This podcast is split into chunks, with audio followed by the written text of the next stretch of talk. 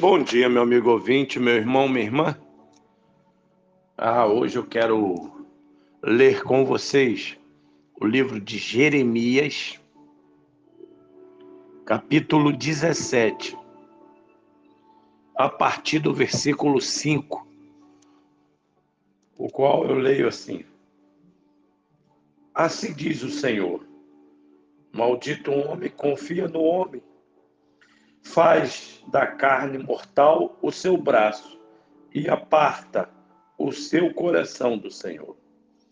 Porque será como arbusto solitário no deserto, e não verá quando vier o bem, antes morará nos lugares secos do deserto, na terra salgada e inabitável. Bendito o homem que confia no Senhor e cuja esperança é o Senhor, porque ele é como árvore plantada junto às águas, que se estende as suas raízes para o ribeiro e não receia quando vem o calor, mas a sua folha fica verde e no ano de sequidão não se perturba, nem deixa de dar frutos.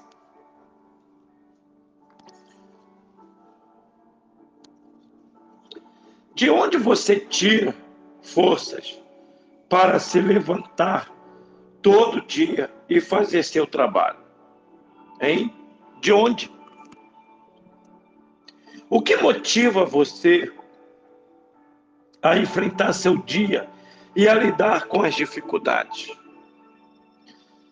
Neste texto de Jeremias, Deus apresenta duas fontes à disposição da pessoa, a própria humanidade e o Senhor. A comparação não poderia ser mais constante.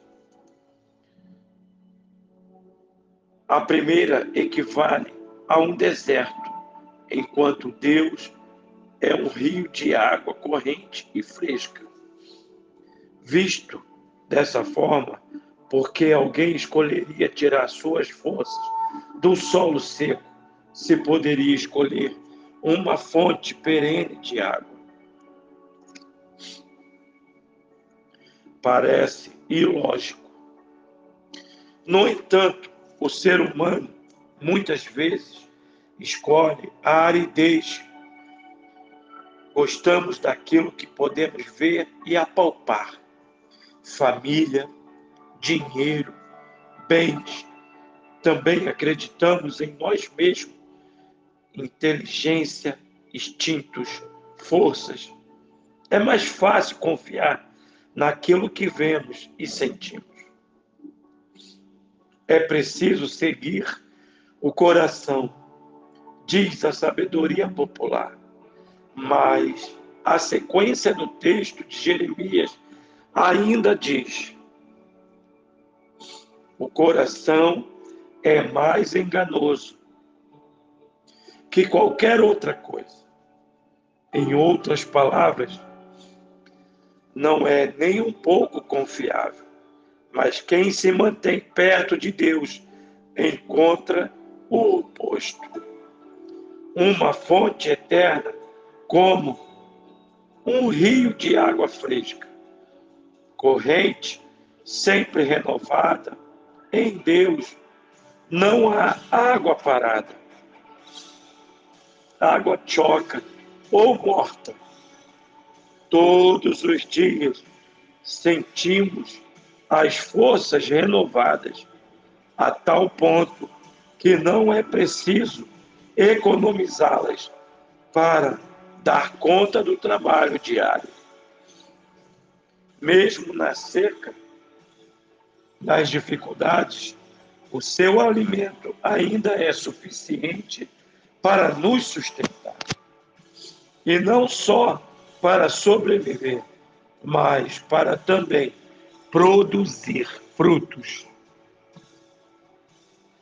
Não é fácil recorrer à melhor fonte.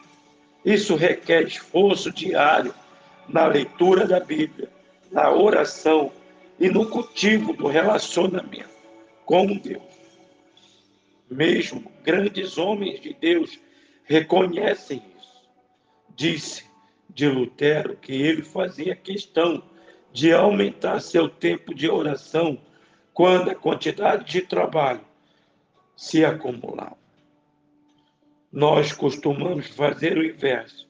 Se temos muito a fazer, diminuímos o tempo de leitura da Bíblia e oração. Qual conduta terá sido mais benéfica? Confiar em Deus pode não se tornar mais fácil com o tempo, mas com certeza será mais recompensador. E assim sendo, que Deus te abençoe, que Deus te ajude.